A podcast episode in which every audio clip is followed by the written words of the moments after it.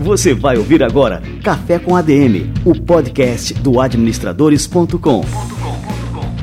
Apresentando Leandro Vieira.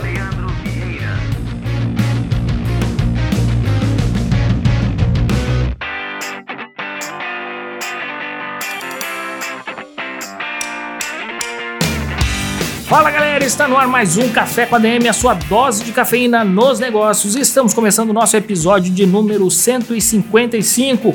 No episódio de hoje a gente tem a honra de receber mais uma vez, cara, esse cara que eu sou um grande fã, é um dos caras que tem uma visão de mercado que é invejável. Eu me pauto muito nas opiniões dele e com certeza vocês são fãs como eu sou do Walter Longo. Daqui a pouquinho o Walter Longo vai chegar por aqui, vai contar das novidades, está lançando dois livros agora no finalzinho do mês. E aí a gente teve uma conversa no Instagram.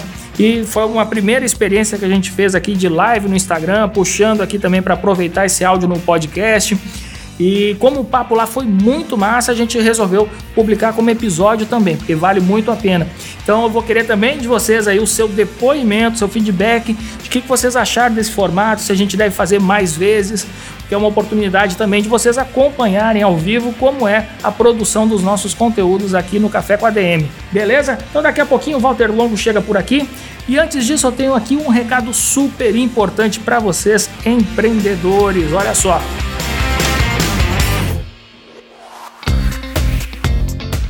Você sabia que sua empresa pode reduzir em até 50% o custo de TI e ter mais agilidade na entrega de computadores? A Microexato é uma empresa que trabalha com equipamentos usados de ótima qualidade, testados conforme os melhores padrões do mercado, com diversos preços e configurações. Não importa se sua empresa é pequena, grande ou se está em fase de crescimento, a Microexato tem um equipamento ideal para que o seu negócio ganhe agilidade e competitividade em um mundo que exige respostas cada vez mais rápidas das organizações. No site da Microexato você pode simular vários orçamentos sem nenhum compromisso para marcas líderes no mercado, como Dell, HP e Lenovo. Após a compra, o cliente tem garantia gratuita de um ano, podendo ser estendida para até dois anos. Acesse agora o site da Microexato e veja como aliar economia e produtividade na compra de equipamentos de informática para sua empresa. Acesse microexato.com.br.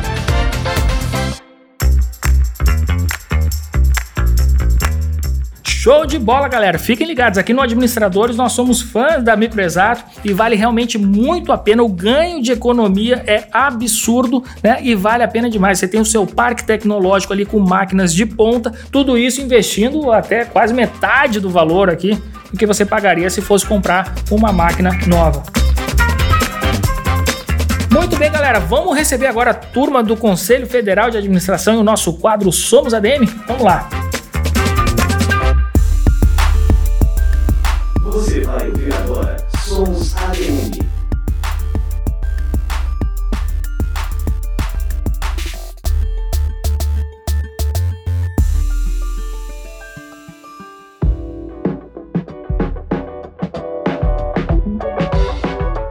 Brasil conta atualmente com cerca de 5.600 municípios. Cada um deles enfrenta uma realidade econômica, social, de segurança e saúde. A gestão das cidades tem de ser profissional para gerir tudo muito bem e evitar as dores de cabeça. Mas essa é uma realidade que ainda parece distante. Por exemplo, dados da Confederação Nacional dos Municípios apontaram que um terço das prefeituras do país fecharam as contas do ano passado no vermelho. 31% ainda admitem que vão ter dificuldades para ajustar a casa neste ano. Para auxiliar nesse processo, o Conselho Federal de Administração desenvolveu a ferramenta Índice CFA de Governança Municipal. O diretor da Câmara de Gestão Pública da Autarquia, Fábio Mendes Macedo, aponta como funciona a ferramenta. O IGM foi uma grande entrega social do sistema CFA-CRA à nação brasileira. Por meio do IGM é possível diagnosticar o nosso Brasil com mais de 13 indicadores e 29 variáveis. É possível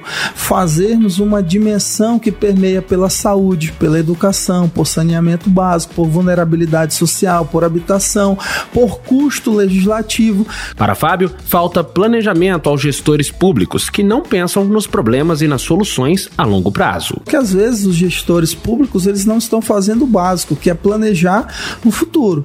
Não sabem planejar o amanhã, a execução, por exemplo, dos próximos anos. E aí isso impacta em amanhã chegar uma conta grande e tu dizer eu não tenho dinheiro para pagar essa galera, que eu não tenho condição de, de custear os valores dessas pessoas ao futuro. A ferramenta é oferecida de graça e diversos municípios brasileiros já têm aderido o IGM CFA para tentar mudar a realidade da população.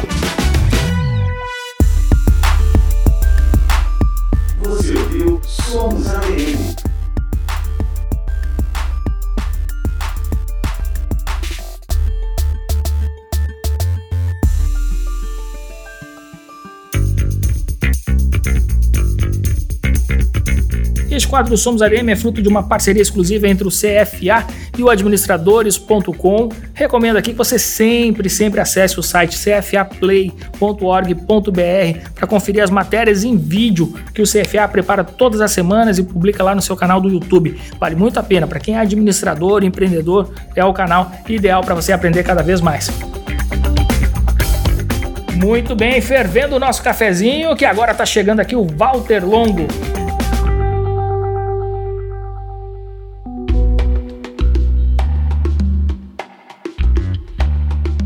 E o Walter Longo é um habitué aqui do administradores.com. Em abril ele participou do podcast Café com a DM e sempre que nós temos oportunidade, convidamos ele para participar de um bate-papo conosco. Ele é um cara extremamente antenado com o mundo dos negócios e é sobre isso que vamos conversar hoje. No final do mês de outubro, ele vai lançar dois livros que já me deixaram na expectativa: Insights para o mercado em transição que reúne dicas e conselhos para empreendedores que querem liderar iniciativas de alto impacto, e O Fim da Idade Média e o Início da Idade Mídia, que mostra como a tecnologia valoriza o indivíduo nas organizações e na sociedade.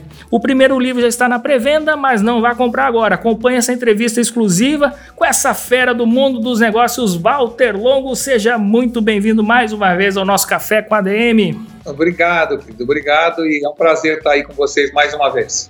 Cara, me conta uma novidade aí. Você está lançando dois livros agora no finalzinho de outubro. Conta pra gente aí é, quais são as propostas desses livros e por que dois livros ao mesmo tempo.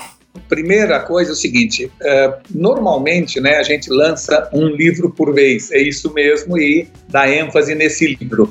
Mas na verdade o que aconteceu foi que eu estou lançando dois livros, sendo um um livro inédito, original, e com uma tese dentro dele, e o outro livro é uma compilação de todos os artigos, conceitos, insights que eu fui tendo nos últimos dois anos e que depois compilei esses artigos todos no livro. Então, na verdade, eu estou lançando um conjunto de artigos e conceitos e insights através do formato livro, mas que já estavam de alguma maneira publicados, seja nos blogs, seja no LinkedIn, e isso é que formou insights para o mercado em transição.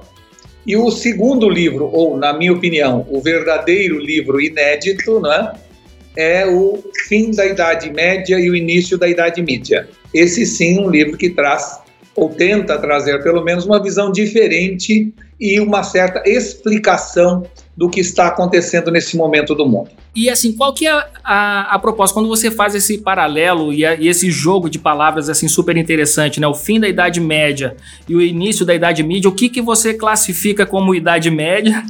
Essa Idade Média que a gente ainda vive, né, em muitos momentos na nossa sociedade e a Idade Média. Olha, uh, eu acho que o mais importante é, é dizer o seguinte: muita gente ou quase todo mundo acredita que a Idade Média acabou em 1453 com a invasão de Constantinopla, né?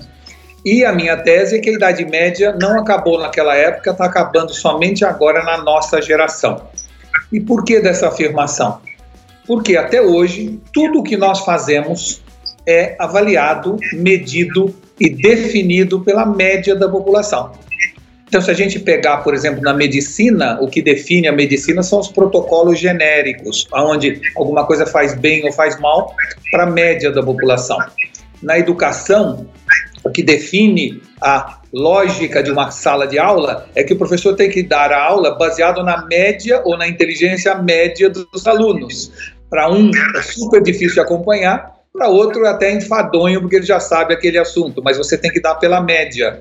Quando alguém escreve um artigo, seja no blog ou seja no jornal, o que normalmente você raciocina é: eu vou neste nível de profundidade que é o interesse médio das pessoas ou dos leitores desse artigo.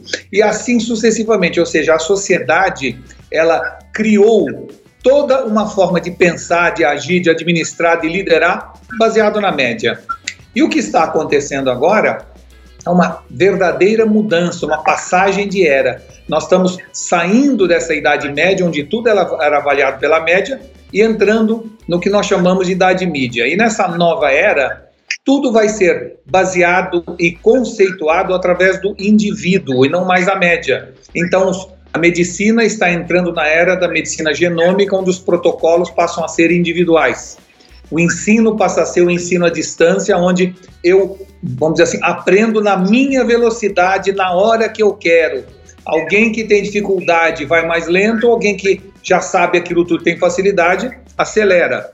Uh, se você pensar hoje, eu não preciso mais acompanhar um determinado assunto no tamanho médio do que escreve. Eu, através do hiperlink, vou tão fundo no assunto quanto eu queira. Então, quando você analisa esse mundo, você vê que tudo está levando a sociedade de pensar em termos de média da população e passar a pensar em termos de indivíduo. É? Só que ainda tem um caminho longo que nós estamos começando agora a trilhar. Por exemplo, os juros ou os adimplentes pagam pelos inadimplentes. Ou seja, eu que pago a minha conta em dia, pago um juros altíssimo, porque tem gente que não paga e o custo dos juros é baseado na média. Né? As pessoas que pagam seguro saúde, né? quem se cuida paga a conta de quem enfia o pé na jaca. Por quê? Porque o cálculo atuarial é feito pela média da saúde da população.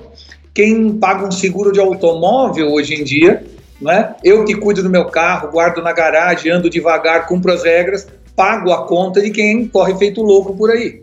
Então, este novo mundo, através do cadastro positivo na área de juros, através do Big Data, que permite a companhia de seguro agora acompanhar a forma como eu dirijo e os riscos menores que eu tenho, tudo isso está levando o mundo para uma mudança de era.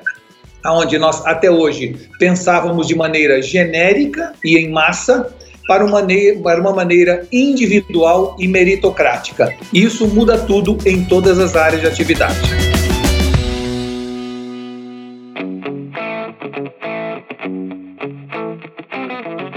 Walter, pegando ainda esse gancho de idade média, é, com relação ao comportamento das pessoas, você não enxerga ainda que, mesmo vivendo nessa idade mídia, vamos dizer assim, que a gente está entrando nessa, é, nessa nova era digital, em que as pessoas é, se conectam através de redes sociais, como a gente está conectado aqui agora, né, para é, centenas de pessoas e tudo mais, é, você não acha que a gente ainda tem alguns comportamentos que são típicos da idade média, em plena idade mídia? Por exemplo, esses linchamentos virtuais. A gente tem até uma classificação para isso, os haters, é, destilando ódio nas redes sociais e tudo mais. Você não acha que está na hora também da gente deixar esses hábitos aí da idade média para trás para realmente é, conseguir aproveitar todo o potencial de crescimento que a idade mídia nos proporciona? É, é, muito interessante sua pergunta, mas antes de eu responder, deixa eu dizer por que, que a gente fala idade mídia. É porque a partir de agora, na hora em que os indivíduos passam a prevalecer, os indivíduos estão virando mídia. Ou seja, nós todos daqui para frente temos uma capacidade de influenciar a sociedade temos uma capacidade de uh, dividir nossas informações. Então, antes havia no Brasil centenas ou milhares de mídias, agora existem 200 milhões de mídias. Daí o nome Idade Mídia. Como se não bastasse isso, as máquinas, os equipamentos, os devices, os aparelhos também estão virando mídia, estão gerando informação, estão se interconectando através de protocolos de linguagem.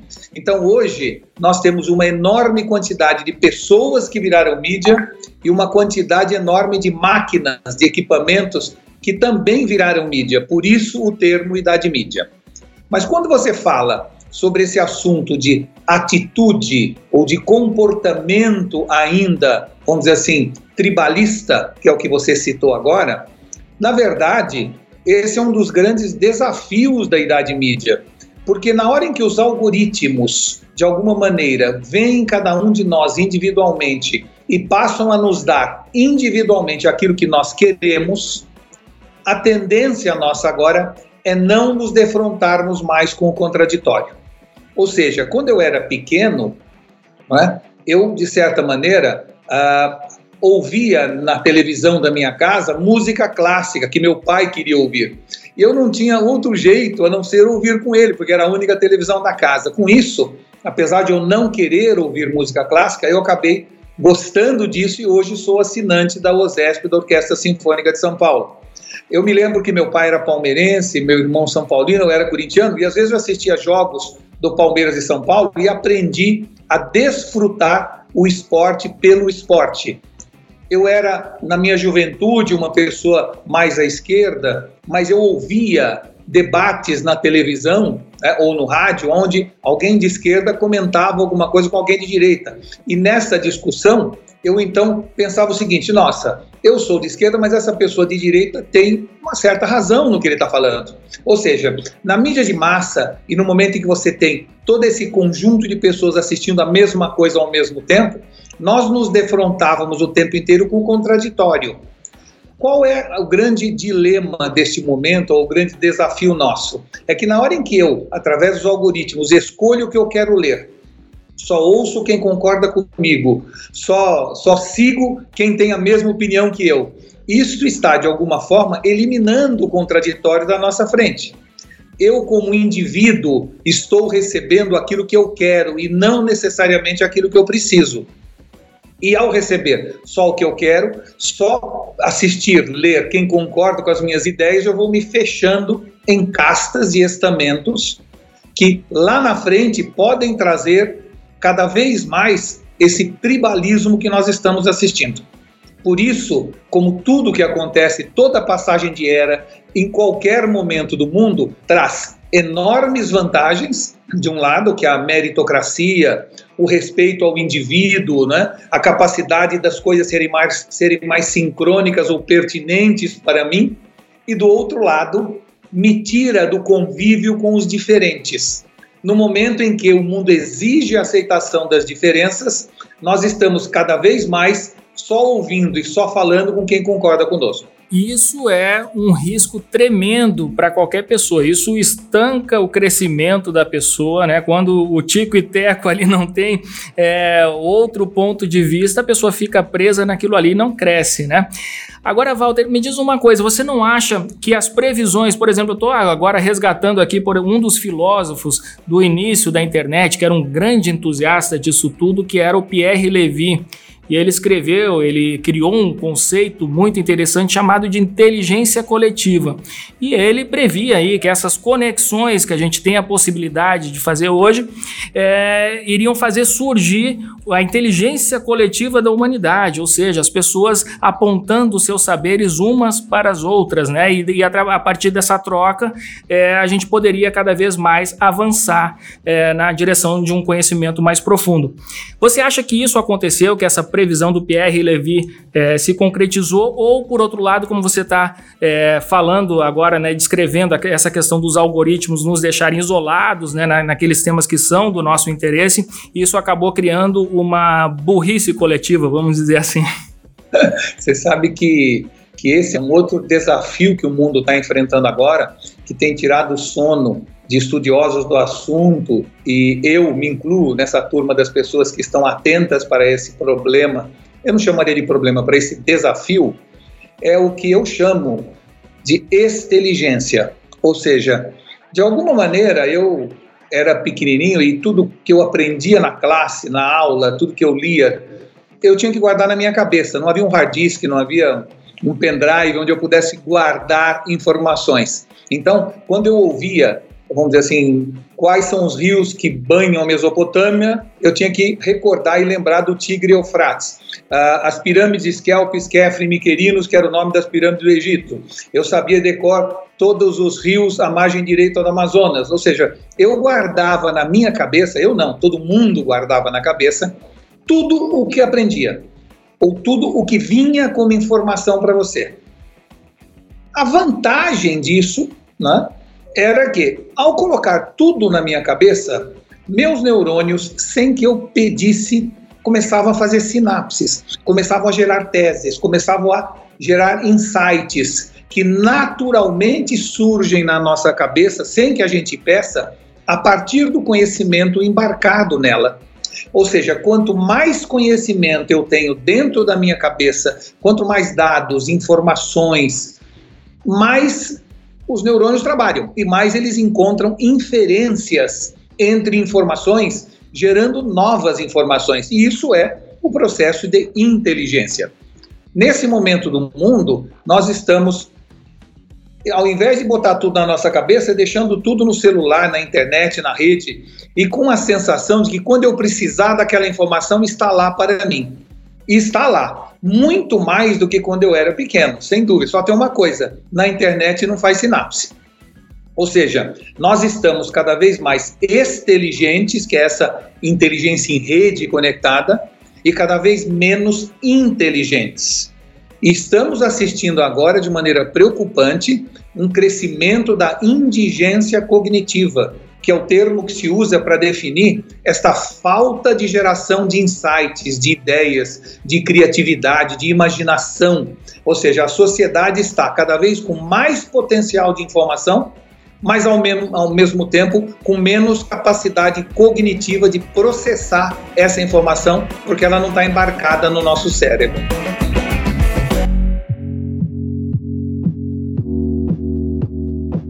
Cara, extremamente interessante aqui o nosso papo e eu vou já recomendar para a galera. Eu não li ainda, o livro não foi lançado, mas já deixo aqui a, a recomendação né, do fim da Idade Média, início da Idade Média. Ele já está em pré-venda já, Walter? Ele já está em pré-venda na Saraiva, na Amazon, em praticamente todas essas livrarias, vamos dizer assim. Mas dia 30 eu lanço esse livro em São Paulo.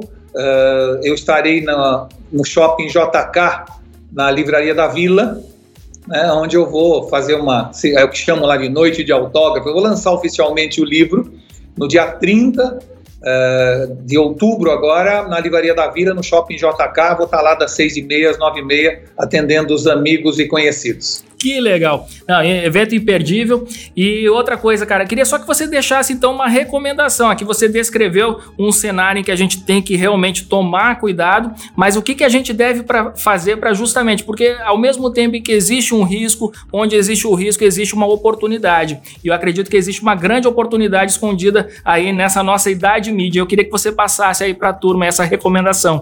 Como tirar proveito disso tudo? Eu sou uma pessoa que, como você me conhece há muito tempo, sou sempre otimista eu acho que problemas, quando surgem, ou desafios, quando surgem, o mundo sempre conseguiu resolvê-los.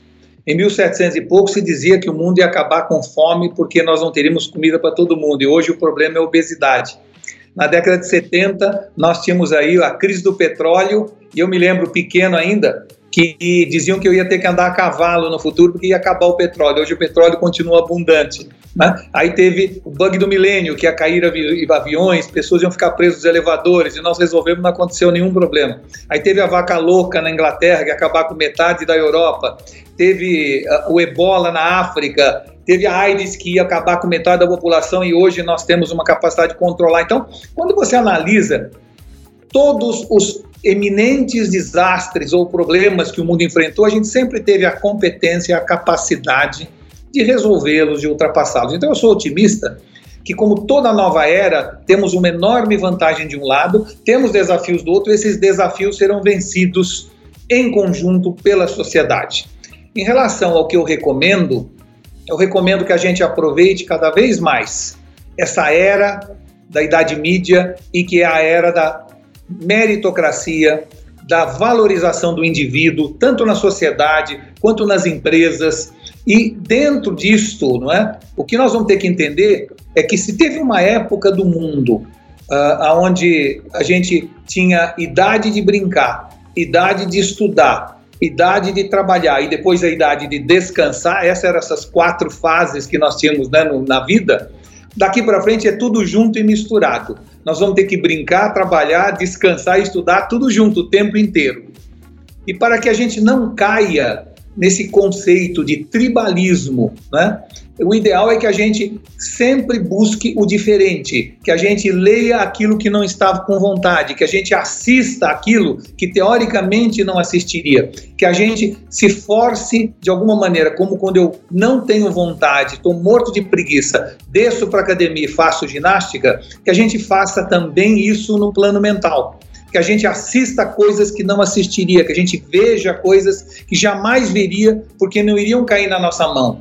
Essa, esse exercício cotidiano de buscar cada vez mais informação, colocá-la na nossa cabeça, vai permitir com que nossos neurônios possam continuar gerando sinapses e que a gente continue tendo ideias e imaginação. É importante entender que ideia é como gato e não como cachorro. Vem quando ela quer e não quando você chama. Então não adianta você querer ter uma ideia na hora que você quiser, não. Ela vem a hora que ela quiser e ela só virá a partir desse conhecimento embarcado.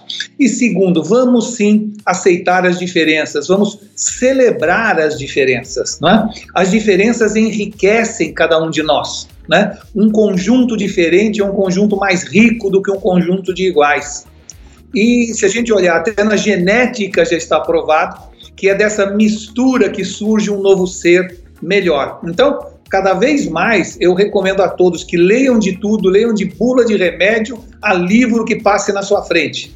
Né? Que a gente consiga cada vez mais embarcar conhecimento no nosso cérebro e, simultaneamente, que a gente aprenda desfrute, celebre o convívio com as diferenças. Se conseguirmos fazer isso, estaremos simultaneamente aproveitando o melhor da idade mídia e evitando os seus eventuais desafios.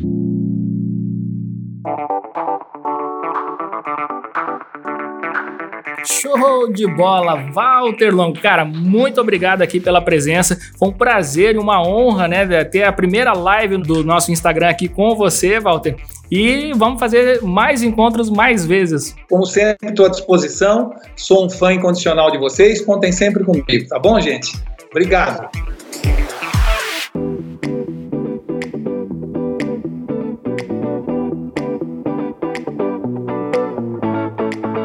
Walter Longo, que aula mais uma vez aqui no nosso Café com a ADM.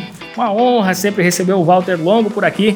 A gente sempre aproveita demais essas conversas aqui com o Walter Longo, e a gente se diverte, a gente se entretém e a gente aprende muito.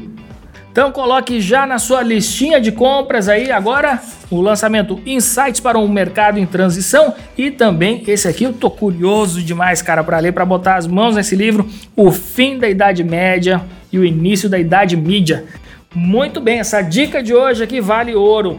E pessoal, estamos chegando aqui ao fim do nosso Café com a DM. Foi uma experiência diferente. Pela primeira vez a gente transmitiu ao vivo a entrevista que foi ao ar hoje aqui no Café com a DM é, pelo Instagram, uma live no Instagram, e eu queria muito feedback de vocês. Se vocês gostaram desse formato, se vocês querem que a gente faça novamente, se vocês querem nos acompanhar lá nas lives no Instagram, então a gente pode criar algum mecanismo para vocês receberem notificações quando a gente tiver essas lives agendadas. Enfim, eu vou até colocar aqui o meu e-mail pessoal para que vocês mandem e-mail para mim com feedback desse episódio de hoje, beleza? O meu e-mail leandro@administradores.com.br, bem fácil. Combinados então? E na semana que vem a gente tem mais cafeína por aqui, beleza, galera? Então aguardo vocês na próxima sexta-feira em mais um episódio do Café com a DM, a sua dose de cafeína nos negócios. Até lá!